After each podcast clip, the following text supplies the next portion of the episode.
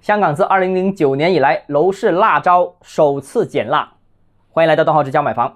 香港金管局公布了自用住宅物业按揭成数放宽上限，如果是一千五百万以下的贷款最多百分之七十，一千五百万到三千万的上限是百分之六十，三千万以上的上限是百分之五十。那相关人士表示啊，香港住宅楼价从二零二一年高位已经下跌了百分之十三，写字楼呢则从二零一八年的高位下跌了百分之二十。这次调整楼市逆周期宏观审慎措施啊，从此啊，已经整整严控了十四年的香港楼市呢，也是全球房价最高的城市之一的香港呢，也被迫放松调控政策。不知道北上广深这四个一线城市是什么心情啊？如果是从经济角度看呢，四大一线城市的体量和香港同属于国际级别的。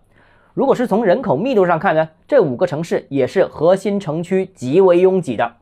如果从住房需求的角度比较呢，这五个城市都面临了大量的外来资金和外来需求和外来购买力。从土地供求的角度看呢，这五个城市也是资源稀缺，承载力受限。如果从市场的角度看呢，这五个城市也同样经历了过去一年房价大幅回调的这样一个过程。香港呢，相对于四个一线城市，政策更加独立。现在香港开了一个头，你觉得四大一线城市有没有可能跟进呢？好，今天节目到这里。如果你个人购房有其他疑问，想跟我交流的话，欢迎私信我或者添加我个人微信，账号是加买房六个字拼音首字母小写，就是微信号 d h e z j m f。想提高财富管理认知，请关注我，也欢迎评论、点赞、转发。